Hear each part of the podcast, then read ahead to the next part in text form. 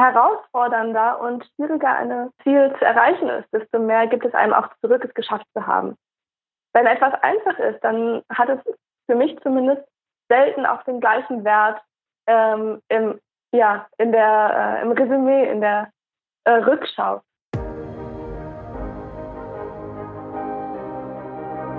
Du hast beruflich schon so einiges erreicht und fragst dich zugleich immer wieder mal, was will ich wirklich? Wie will ich leben und arbeiten? Dann bist du hier genau richtig. Ich bin Gina Friedrich, Career- und Life-Coach für Menschen, die ihre Zukunft bewusst gestalten wollen. Jeden Donnerstag bringe ich dir inspirierende, erfolgreiche und auch bekannte Persönlichkeiten aus der Business-, NGO- und Sportwelt. Sie alle teilen mit dir, was diese Fragen für sie bedeuten, wie sie mit Herausforderungen umgehen und ihren Weg gestaltet haben, um dahin zu kommen, wo sie heute stehen. Und nun lass dich inspirieren auf deiner ganz persönlichen Reise in Richtung der Zukunft, die du dir wünschst. Hallo und schön, dass du wieder eingeschaltet hast. Heute hörst du ein spannendes Interview mit Anja Blacher. Sie hat Business Administration studiert, ihren Master in Philosophie gemacht und danach als Telekommunikationsexpertin für Firmen wie Vodafone und Swisscom gearbeitet. Heute ist sie als Vice President in der Non-Profit-Organisation Project Management Institute unterwegs und unterstützt andere dabei, ihre Projektideen in die Realität umzusetzen. Anja erzählt uns, wie ihre Willenskraft ihr dabei geholfen hat, als jüngste Deutsche alle sieben Summits, also die höchsten Berge auf allen Kontinenten, zu besteigen und auch mit einer Polarexpedition auf eigene Faust einen Rekord gebrochen zu haben. Was es für sie bedeutet, sich so hohe Ziele zu setzen und darin auch Erfüllung zu finden und warum wir uns einig darüber sind, dass man sich hierbei gern und immer wieder an den eigenen Stärken und Werten orientieren sollte, erfährst du gleich. Wir unterhalten uns über ihren bunten Weg, der aus mehreren einzelnen Wegstücken bestand und sie berichtet von ihrer schwersten Entscheidung, die gleichzeitig die erkenntnisreichste war. Die Besteigung des Mount Everest.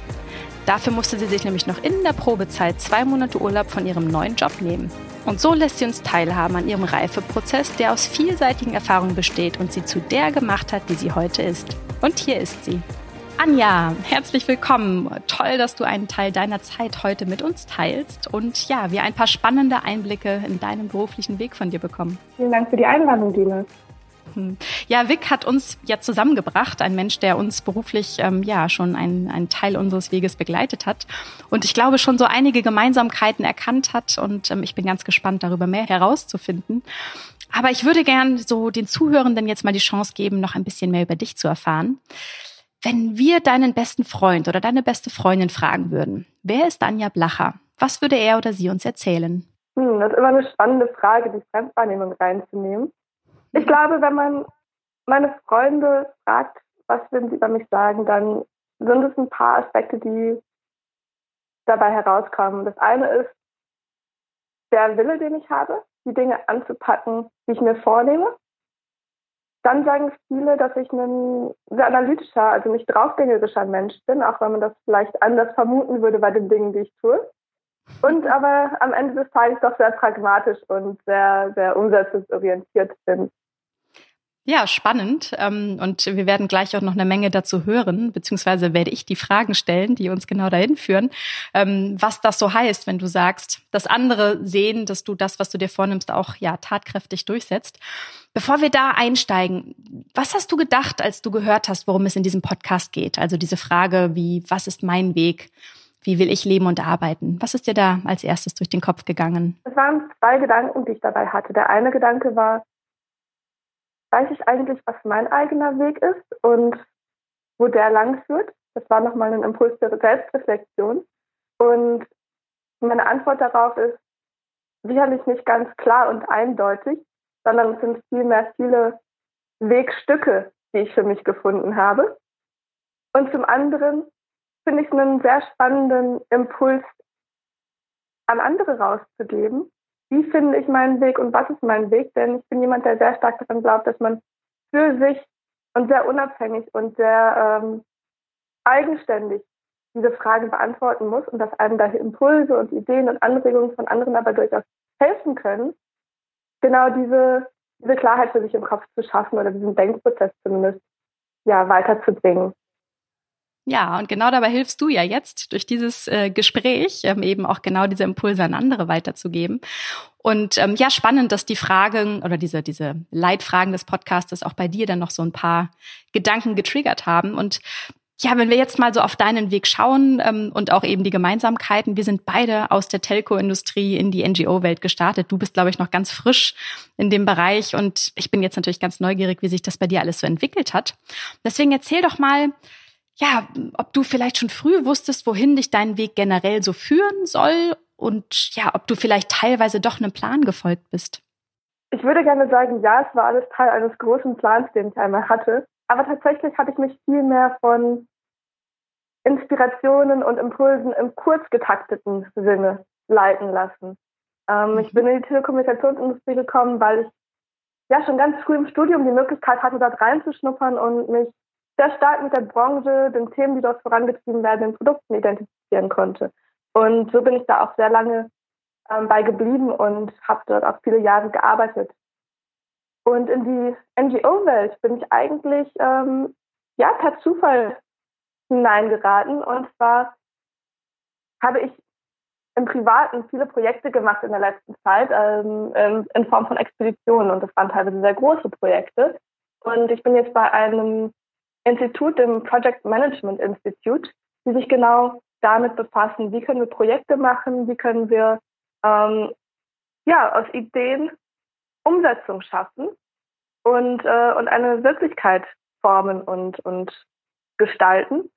Und das nicht nur im beruflichen Kontext, sondern auch im Kontext des ähm, sozial Guten oder auch des Persönlichen, der persönlichen Entfaltung. Und so kamen sie auf mich zu und sagten, das ist toll, dass du im Persönlichen auch so viel zum Thema Projektmanagement und, äh, und Umsetzung aus Ideen äh, machst, dass, dass es doch eigentlich auch eine schöne Sache wäre, das anderen zu vermitteln oder rauszutragen an mehr junge Menschen, dass sie es schaffen, die Methoden und Tools zu bekommen, ähm, ihre Ideen, ihre Träume in die Wirklichkeit zu bringen.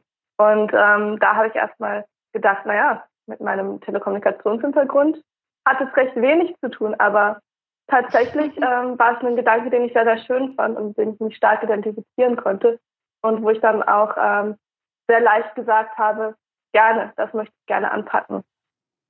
Ja, eine tolle Sache. Also du sprichst jetzt hier übrigens mit einer Person, die im Kern die meiste Zeit ihres Lebens Projektmanagerin und Projektleiterin war und äh, andere eben genau dabei zu unterstützen beziehungsweise das möglich zu machen und ja, wie du schon gesagt hast, all das Wissen, das da ist und Prozesse ja rauszugeben beziehungsweise andere dabei zu unterstützen, die eben auch ähm, ja tolle Dinge verfolgen und ähm, sich spannende Ziele gesetzt haben in dieser Welt, finde ich eine richtig tolle Sache. Ähm, ich bin damals in eine Bildungsstiftung dann gewechselt. Bei mir war es tatsächlich so, dass dieser Gedanke mir nicht selber gekommen ist. Also da war immer so ein Gefühl, aber ich hatte ähm, einen sehr sehr guten Manager und Mentor, der die richtigen Fragen gestellt hat und dann das bei mir so wirklich irgendwie so Klick gemacht hat. Aber bei dir war es tatsächlich so, dass ja, es, es kam auf dich zu, diese Option, und dann hast du für dich gemerkt, Mensch, das ist doch eigentlich eine super Kombi ähm, und genau das, was du jetzt brauchst und Ganz möchtest. Genau. Hm, spannend.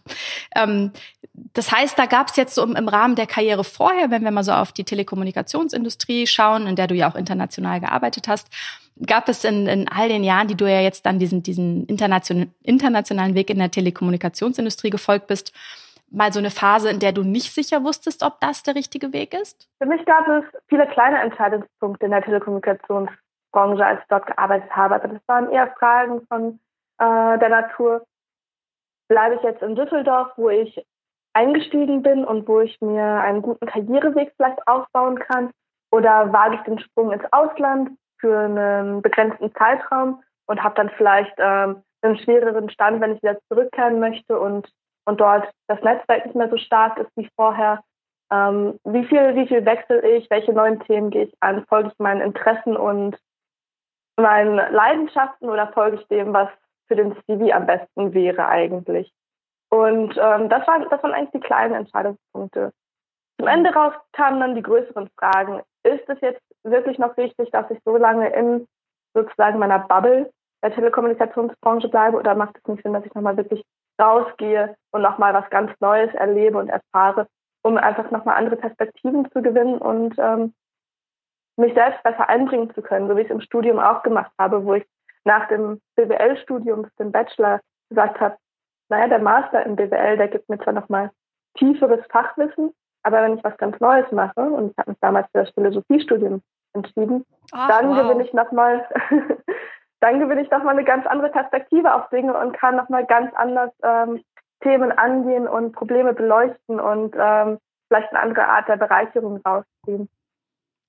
Also da poppen bei mir gerade so viele Fragen auf oder Gedanken, denn als du Philosophiestudium gesagt hast, ich erinnere mich daran, dass ich gerade mein International Business Studium angefangen habe und zu der Zeit eigentlich irgendwie dann gezweifelt habe und auch dachte, Mensch, sollte es nicht doch eher Philosophie sein? Aber da war eben zu dem Zeitpunkt auch von außen so ganz dolle die Meinung, na, was willst du damit machen?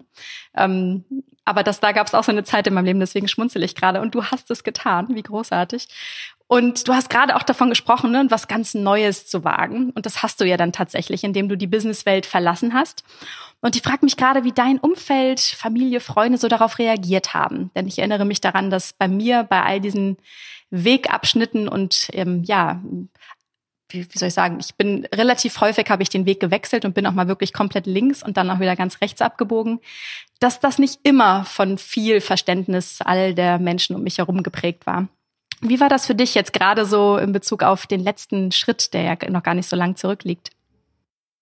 Beim letzten Schritt habe ich überhaupt keine Seitenkommentare, Einrede, äh, Einreden oder Einwände erfahren. Im Gegenteil haben eigentlich alle gesagt, du wirst wissen, was gut und richtig ist. Du hast ähm, dort selbst genug Entscheidungsfähigkeit und, und Einsicht in die Details und weißt, was, was du möchtest und äh, wo es für dich hingehen soll. Also glauben wir auch daran, dass das gut und richtig ist. Allerdings kann ich sehr, sehr gut nachvollziehen, was du beim Philosophiestudium beschrieben hast. Ich habe genau die gleichen Einwände von allen Seiten gehört. Damit äh, findet man doch keinen Job und äh, das bringt dich doch gar nicht in der gleichen Form weiter und das ist doch nur ähm, Hobby und Spielerei in, im weitesten Sinne. Mach doch lieber etwas, was nicht äh, in brotloser Kunst artet.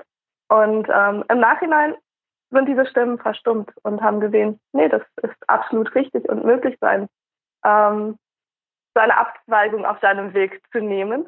Und ähm, ich hatte immer mehr solche, solche Situationen, wo ich vielleicht nicht den naheliegenden, sondern den vielleicht etwas ähm, ferner liegenden Weg genommen habe. Und je mehr ich das gemacht habe, desto ähm, mehr haben eben auch die, die Freunde und meine Familie gesehen, dass das absolut ähm, zielführend für einen selber sein kann und desto weniger kamen dann auch die Gegenstimmen, sondern vielmehr die Stimmen, die sagen, spannend und mutig und wünschte ich mir, dass ich da vielleicht auch mehr den Mut zu hätte, so etwas zu machen.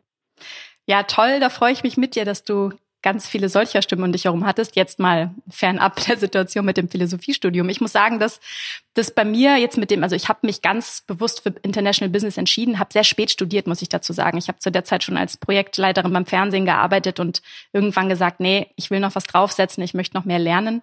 Und in der Zeit habe ich mich mit ganz vielen Themen dann auch noch beschäftigt. So kam halt diese Idee des Philosophiestudiums. Es kam aber auch mal Astro Astronomie so kurz hochgepoppt. Also ich bin am Ende, glaube ich, ja, also so viele Fragen und ich habe so viele Bücher gelesen und habe ich immer gedacht, wenn ich mich mit all dem wirklich intensiv beschäftigen würde, dann müsste ich mich einweisen lassen, weil es gibt für so viele Dinge gar keine Antworten und Erklärungen.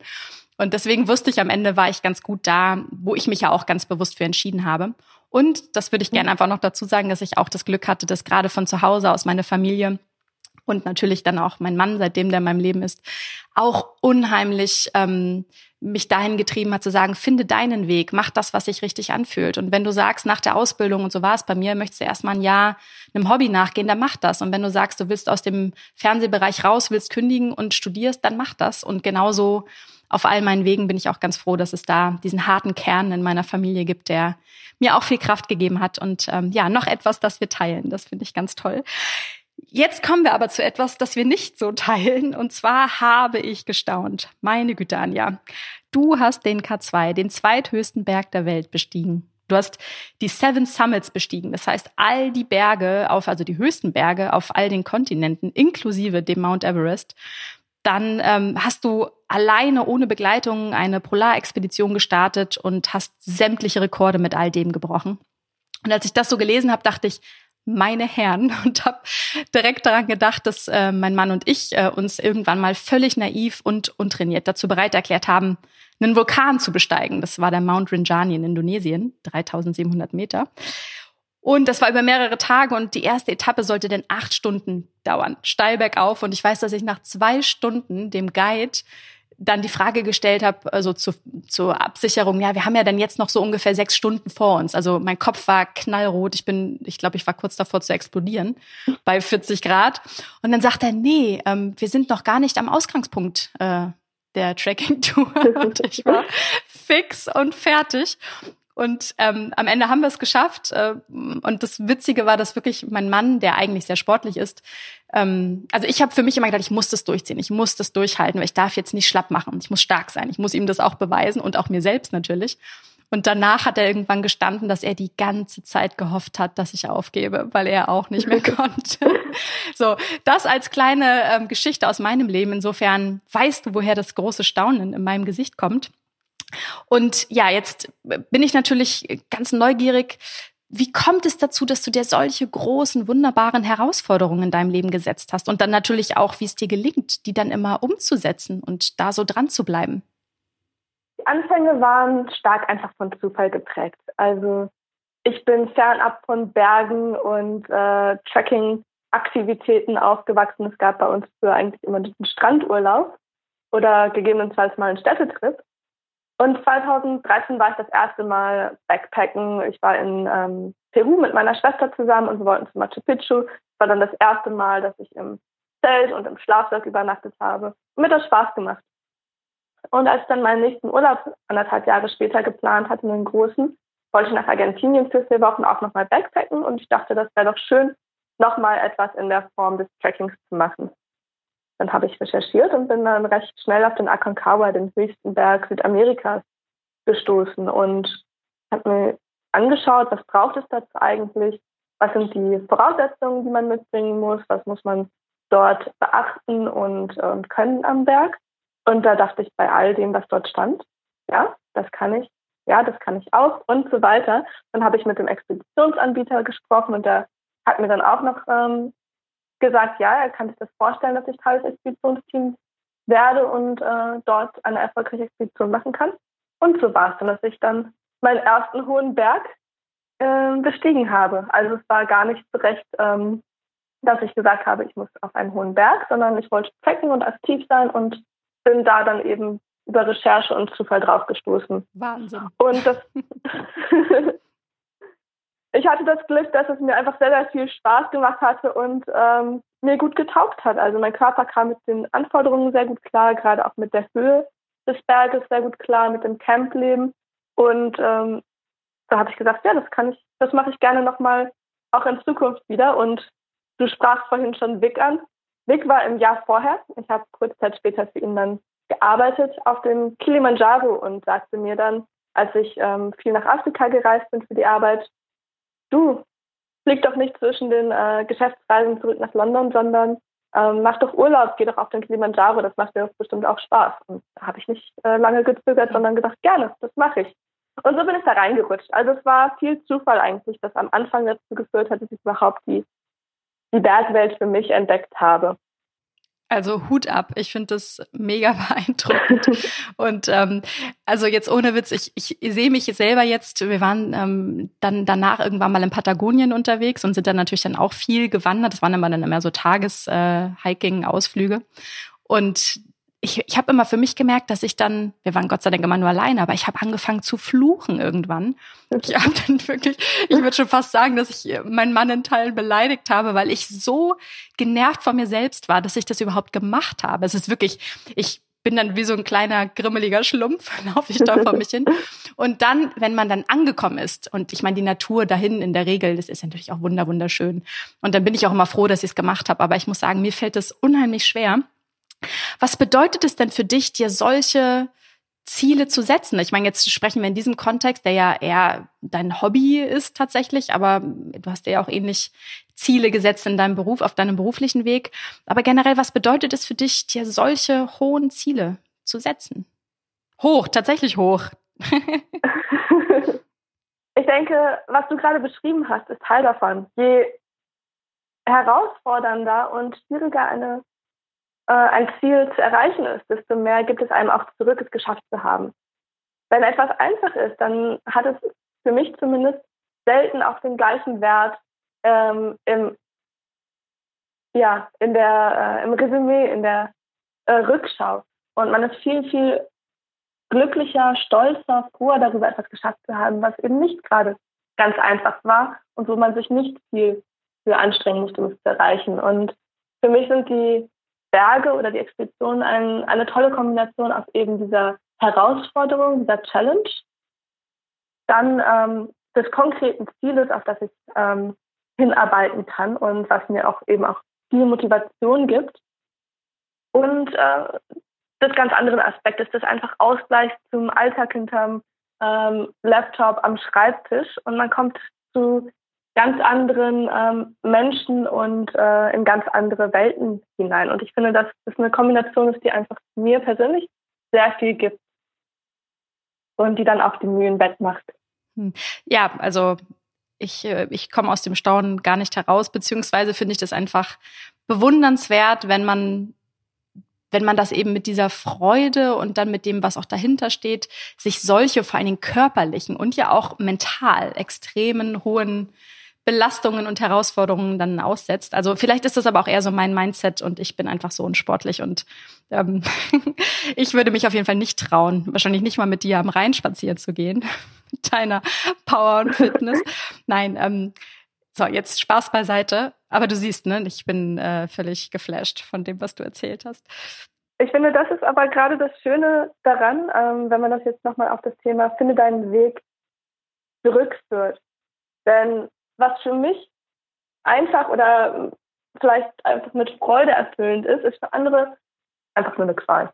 Und sie ziehen daraus nicht annähernd so viel positive Energie, wie sie an Leiden und äh, einfach nur Kraftaufwand hineinstecken müssen. Und das ist, glaube ich, bei vielen Themen, hier ist es jetzt sehr, sehr anschaulich, aber ich denke auch ähm, bei der Arbeit und ähm, in anderen Bereichen des Lebens merkt man einfach, dass was dem einen leicht fällt und dem einen viel Freude bereitet, ist für den anderen einfach nur eine Qual. Und da muss man nicht sagen, nur weil es dem einen taugt, muss es mir auch taugen, sondern ich kann ja für mich etwas ganz anderes finden.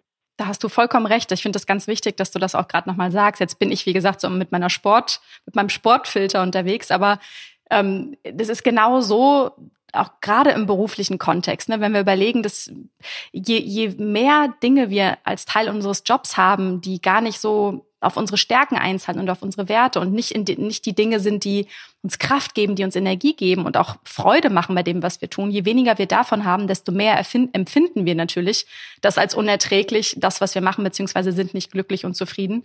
Und deswegen sollte der Fokus wirklich darauf liegen, sich überhaupt mal zu fragen, ne, was treibt mich denn innerlich an? Was sind die Themen? Was sind die, was sind meine Stärken? Was sind, was ist so mein Repertoire an, an äh, Stärken und an Werten, die ich unbedingt einbringen muss, damit ich mein Potenzial voll leben kann und damit ich Erfüllung finde in dem, was ich tue, um dann eben mehr und mehr und mehr von dem zu machen, damit eben es sich genauso anfühlt, wie du das gerade beschrieben hast. Absolut. Hast du vollkommen recht. Und was ich da auch noch ähm, spannend finde, ist der Aspekt des meine Stärken und meine Fähigkeiten einbringen. Wenn man jetzt an eben beispielsweise nochmal Berge oder auch Polarexpeditionen denkt, dann hat man häufig genau das Bild von, von dem starken Mann im Kopf, der ähm, abenteurerisch und draufgängerisch ähm, diese, diese vermeintlichen Abenteuer angeht. Und wenn man mich anschaut, mich kennt, dann weiß man, das bin ich einfach überhaupt gar nicht. Ich habe weder die Muskelkraft, noch bin ich eben ähm, besonders ähm, draufgängerisch in irgendeiner Form. Aber ich habe eben festgestellt, es gibt Dinge, die bin ich und die kann ich. Und wenn ich die richtig kombiniere, dann kann ich das, was ich nicht bin, ausgleichen oder sogar besser machen. Also zum Beispiel kann ich meine Muskelkraft, die mir auf der Polarexpedition unglaublich fehlt, dadurch ausgleichen, dass ich sehr, sehr gut darin bin, ähm, Excel-Tabellen zu machen und somit ähm, ganz viel optimiert habe an dem, was Kraft braucht, also an der Schlittenladung oder an der Route und habe mir somit wieder einen Vorteil verschafft. Und da glaube ich, ist es einfach wichtig, dass man für sich auch feststellt, wie kann ich vielleicht mit dem, was ich kann und was ich bin, Dinge erreichen, die vielleicht eigentlich andere Sachen erfordern. Super spannend und genau so ähm, ist es tatsächlich. Ne? Also wenn du eben deinen eigenen kleinen Werkzeugkoffer kennst, mit all den Dingen, Stärken, Fähigkeiten, Kompetenzen, alles, was wir so gesammelt haben an Erfahrungen, ähm, was uns heute zu der Person macht, die wir sind. Wenn wir das kennen, dann ähm, liegt der Weg zum Erfolg halt immer nicht nur, es gibt nicht den einen Weg zum Ziel. Und wenn du aber deinen eigenen, dein eigenes Köfferchen kennst, kannst du eben genau deine Tools so nutzen und einsetzen, um doch zum Ziel zu kommen, aber eben mit anderen ähm, Mitteln und eben mit denen, die dir zur Verfügung stehen und vor allen Dingen die, die dir auch Kraft geben, die dich aufblühen lassen und äh, die dir, äh, ja, die dir Freude machen und ähm, eben nicht anzufangen, ja, andere Tools, wenn wir jetzt mal in dem, in der Metapher bleiben, dir anzueignen, die gar nicht deine sind und die nicht deinen Weg zum Ziel definieren. Mhm. Vielen Dank, dass du da gerade nochmal äh, drauf eingegangen bist. Gerne. Lass uns noch mal gucken, mit all dem, was du erreicht hast bisher, bin ich mir sicher, dass es da auch so einige Entscheidungen gab, die du treffen musstest. Magst du uns vielleicht mal, ja, so von der härtesten Entscheidung erzählen, die du auf deinem Weg, auf deinem beruflichen Weg treffen musstest? Wahrscheinlich ähm, größte Entscheidung war für mich in 2016, 2017. Ich war gerade neu in einem neuen Job gestartet, hatte große Erwartungen an den Job und war sehr gespannt und sehr in sehr freudiger Erwartung und habe dann nach den ersten vier Wochen festgestellt, das ist ganz schön langweilig. Oh. Und ähm, dann habe ich überhaupt erst den Gedanken gefasst, naja, vielleicht muss da irgendetwas anderes in meinem Leben passieren, um, um das auszugleichen, weil ich jetzt nicht sofort wieder den Job wechseln wollte, sondern eigentlich etwas draus machen wollte. Und ich sah jetzt in der, im Arbeitsumfeld weniger Gestaltungsraum. Also dachte ich, dann schaue ich in meinem privaten Leben, ob ich dort nicht noch irgendetwas ähm, einbringen ähm, kann, was das Ganze ausgleicht. Und da kam überhaupt erst der Gedanke für mich auf, vielleicht kann ich ja doch auch auf den Everest steigen. Und da habe ich tatsächlich noch während meiner Probezeit im neuen Job, in der neuen Firma, gefragt, ob ich nicht gerade mal eben zwei Monate Auszeit bekommen kann. Wow. Und das war. Das ist mutig. genau. Also in vielerlei Hinsicht mutig. Ganz genau. Und das war für mich so ein ähm, wahrscheinlich ähm, sehr, ja, einer der erkenntnisreichsten Momente, denn, denn ich habe gesehen, dass ich mich nicht von anderen abhängig machen sollte in dem, was ich mache und tue, sondern für mich entscheiden soll, wo sind meine Prioritäten und, und was ist mir wichtig. Zweitens, eben genau den Mut zu haben, solche Dialoge anzustoßen und ganz klar zu artikulieren, was für einen ähm, wichtig ist und was für einen vielleicht gerade auch nicht gut passt. Und drittens zu sehen, dass je größer man denkt und je überzeugter man von Themen ist, desto mehr Unterstützung bekommt man. Für mich war das hinterher tatsächlich ein Gewinn in vielerlei Hinsicht, denn ich habe nicht nur zwei Monate frei bekommen, um den Everest zu besteigen, sondern ich habe dadurch auch ähm, viele Entwicklungsmöglichkeiten in meinem Job bekommen und ähm, sehr viel Förderung und Unterstützung in den darauffolgenden Monaten erhalten, sodass ich da auf beiden Ebenen gewonnen habe, obwohl viele vielleicht gedacht hätten, und mir war das vorher auch nicht ganz bewusst, ob das, dass das wahrscheinlich ein, eine große Verlustsituation sein könnte, wo ich hinterher dieses unangenehme Gespräch im äh, Arbeitsumfeld gehabt hatte, danach ein Nein bekommen habe und danach dort stehe mit der Aussage, ich möchte noch irgendwie sehr viel mhm. mehr und äh, kann dann hinterher aber gar nichts davon umsetzen.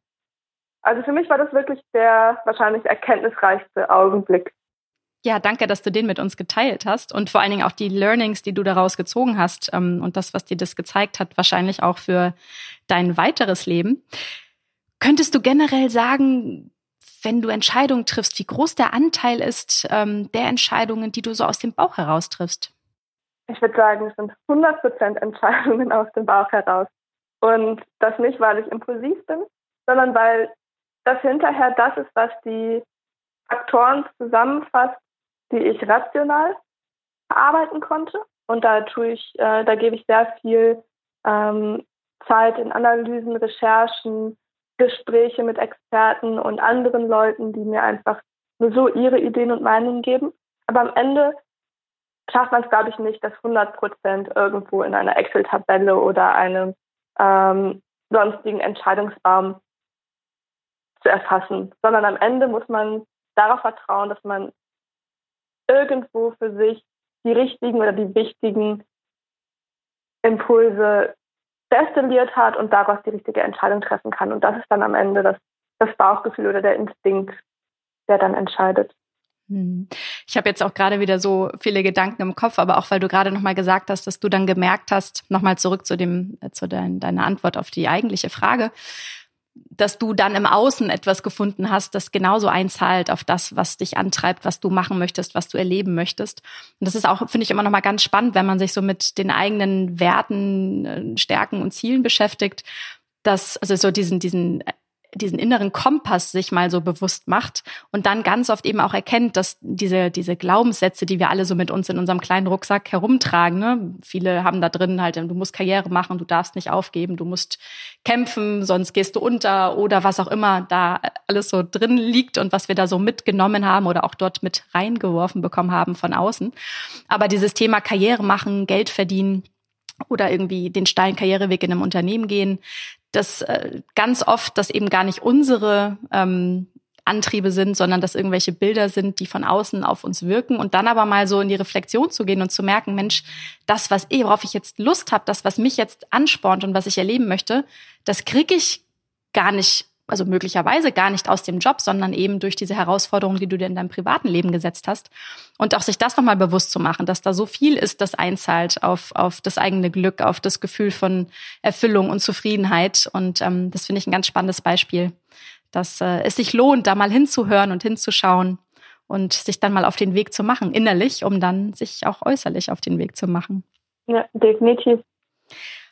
Jetzt hast du gerade so von dem Entscheidungsprozess erzählt und äh, da gab es ja, ähm, ja sicher noch viele andere Entscheidungen, die du treffen musstest. Und ich frage mich, ob du für dich auf deinem Weg auch mal so Momente hattest, in denen du gezweifelt hast, in denen du nicht sicher warst, ob die Entscheidung oder auch der gewählte Weg oder generell, wo du dich gerade befunden hast mit den, äh, mit, mit den Entscheidungen, die in der Vergangenheit lagen, ob du da auch mal irgendwann das Gefühl hattest, ja, doch eher unsicher zu sein, ob das jetzt das Richtige ist?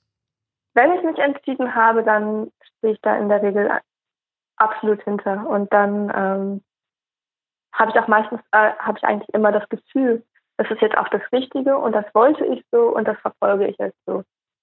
Allerdings ist bei mir die Phase bis zur Entscheidung häufig eine sehr, sehr lange und sehr diffuse ähm, Phase in der ich dann äh, viele Gedanken im Kopf habe, viele Ideen und daraus dann äh, herauszufinden, was davon ist es denn jetzt, worauf ich mich zukünftig ja voll fokussieren will und was ich zu meiner Priorität mache. Das ist für mich der schwierigere ähm, Weg oder die schwierigere Phase. Wenn die Entscheidung da steht, wie gesagt, dann, dann steht sie auch absolut und dann habe ich eigentlich nie Zweifel gehabt, ob ich die Entscheidung nicht auch durchziehen sollte. Mhm. Und wenn du jetzt aber eben genau in dieser Situation bist, du stehst vor der Entscheidung und dieser Zweifel kommt, wie gelingt dir das dann, eben dahin zu kommen, dass du am Ende diesen Zweifel beiseite schiebst oder was machst du dann, damit es dir gelingt, am Ende mit einem guten Gefühl aus dem Bauch heraus zu wissen, das ist jetzt die Entscheidung und die wirst du nicht bereuen? Ich glaube, es gibt irgendwann diesen Moment, wo einen etwas einfach so sehr packt, dass man es oder dass ich es verfolgen möchte und dass ich dafür sage, dafür bin ich bereit, meine Freizeit zu opfern, andere Sachen zu depriorisieren und mich voll hierauf ähm, zu konzentrieren.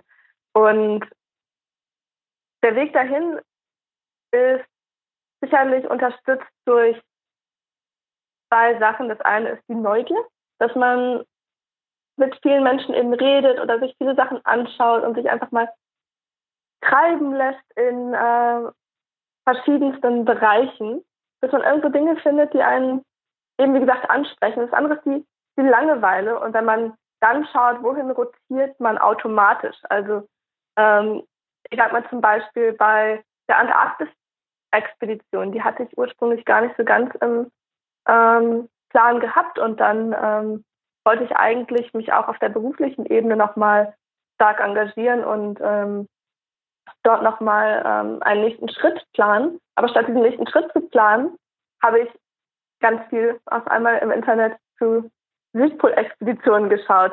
Und da wurde mir immer klarer, naja, vielleicht ist das eigentlich meine Priorität, vielleicht sollte ich das verfolgen und ähm, ja, meine Energie darauf stürzen. Also diese Langeweile und die Neugier sind, glaube ich, zwei wichtige Ratgeber, die einen mehr oder weniger automatisch dahin führen, wo man Interessen hat und wo einen Dinge, Dinge packen. Hm. Das braucht natürlich dann aber auch dieses Bewusstsein darüber, ne? dass du bemerkst, wann dich dann etwas zieht in die eine oder andere Richtung. Kann ich mir vorstellen, dass das schon auch in dann irgendwann ein bewusster Prozess ist, in dem dir das auffällt, oder? Mhm, klar, und ich denke, dass man sich da auch nur von sich selber leiten lassen sollte und nicht von, von anderen, dass man unabhängig darin ist, wie man, äh, wie man entscheidet und was man sich, sich vornimmt und nicht darauf wartet, ob jetzt Außenimpulse kommen, ähm, irgendwelche Optionen sich von anderen auftun und dergleichen. Also dass man wirklich ja, autark, eigenständig, unabhängig dabei ist. Ja, vielen Dank auch da für die Einblicke. Hast du, ähm, wenn du jetzt so zurückschaust auf die letzten Jahre, fallen dir da irgendwie Gewohnheiten ein oder Glaubenssätze oder irgendwie Herangehensweisen, die einen Unterschied gemacht haben in deinem Leben, so wie du es heute lebst? Ist da irgendwas dazugekommen? Ich weiß nicht, ob es wirklich dazugekommen ist, aber auf jeden Fall hat es sich verstärkt, dass ich den Glaubenssatz habe, dass wenn man etwas wirklich will, es auch erreichen kann. Und der zweite, der sicher sehr wichtig dazu ist, ist, es ist nie die richtige Zeit dafür, etwas zu erreichen oder umzusetzen. Ähm, Stichwort Expeditionen brauchen sehr, sehr viel Zeit und ähm, Geld und äh, Energie und Aufwand. Und ich kenne viele, die sagen, ja, ich würde sehr gerne auf den Everest, aber ich konnte noch nicht, weil ich nicht genug Urlaub bei der mhm. Firma habe. Natürlich auch nicht. Weil ich die Familie habe. Es gibt sehr viele, die es trotz Familie schaffen, weil ich gerade das wichtige Projekt bei der Arbeit habe, weil gerade dies, weil gerade jenes. Und ähm, das sind Menschen, die ihre Träume oder ihre potenziellen Ziele immer wieder verschieben, weil immer wieder etwas im Wege steht. Und ich habe für mich festgestellt, wenn ich etwas verschiebe, wird es einfach nur eine andere Sache geben, die zu dem nächsten Zeitpunkt im Wege stehen wird. Und deswegen kann ich genauso gut auch einfach Dinge sofort angehen und den jetzigen Zeitpunkt, der auch nicht perfekt ist, trotzdem zum Zeitpunkt machen. Hm. Und das Leben sozusagen nicht in die Zukunft verlagern, von der wir nie wissen, was da kommt, denn wir haben ja nur den Moment, wir haben das heute und hier. Ich würde gerne mit einer letzten Frage ähm, dieses wunderbare Gespräch beenden. Und zwar, wenn du jetzt mal so zurückschaust, welchen Rat würdest du deinem jüngeren Ich rückblickend geben und warum? spannende Frage, auf die ich keine perfekte Antwort habe. Ich glaube, dass es sehr eigentlich herablassend ist, wenn ich sagen würde, liebe jüngere Anja, mach doch Folgendes anders oder besser. Denn zu jedem Zeitpunkt in meinem Leben habe ich immer versucht, das zu machen, was ich für richtig gehalten habe. Und dazu gehört eben auch, dass man Erfahrungen macht, dass man Dinge anders macht, als man sie vielleicht aus der Retrospektive machen würde. Und das ist genau das, was ja eigentlich auch den Reifungsprozess ausmacht, äh, den man selber für sich durchläuft und ähm, die Irrwege, auf denen man sich mhm. findet, irgendwo beschreitet, ähm, ja, gestalten. Und deswegen, deswegen möchte ich eigentlich gar nicht meinem Jüngeren selbst ein, einen Rat geben. Ähm, aber wenn ich vielleicht sagen würde, was mache ich mehr, als ich als Jugendliche gemacht habe, dann ist es sicherlich, ich bin sehr viel selbstbestimmter in meinen Entscheidungen, wo ich früher den Meinungen anderer noch mehr Raum oder mehr Gewicht gegeben habe. Jetzt nehme ich sie als Impulse, aber nicht so stark als wirklich äh, wirkliche Wegweiser. Ja, das ist doch toll, wenn man so zurückblicken kann und sagen kann, hey, mach doch einfach genauso weiter wie bisher und ähm, glaube daran, dass äh, es nie den richtigen Zeitpunkt gibt, aber man sich einfach trauen muss, um ja die Ziele, die man hat, die vielleicht auch manchmal noch so ganz ganz unscharf irgendwie vor einem liegen, die anzugehen. Mensch, Anja, das war ein ganz, ganz tolles Gespräch. Ich freue mich sehr, dass ich die Chance hatte, heute hier all diese spannenden Dinge zu erfahren und sie eben jetzt auch geteilt zu haben mit den Zuhörenden, denn jetzt haben sie es gehört. Vielen, vielen Dank für, für die Offenheit und das Mitnehmen auf deine spannenden Reisen, äh, beruflich und privat. Danke dir für das tolle Gespräch, Dina. Ich bin ganz gespannt, welcher Gipfel äh, es sein wird, den du als nächstes stürmst und bin mir sicher, dass ich, äh, ähm, dass ich das nicht verpassen werde. Insofern sage ich jetzt ganz, ganz lieben Dank. Viel Erfolg bei all dem, was du für dich so angehst und mach unbedingt weiter so. Vielen lieben Dank. Tschüss. Tschüss. Fragst du dich, was es eigentlich ist, das dich innerlich antreibt und wie du noch mehr davon machen kannst? Als Karriere- und Stärkencoach helfe ich dir dabei, dein volles Potenzial zu entfalten. Buche dein kostenfreies Erstgespräch unter www.gina-friedrich.com. Ich freue mich drauf und hoffe, dass du auch nächste Woche wieder dabei bist. Ciao!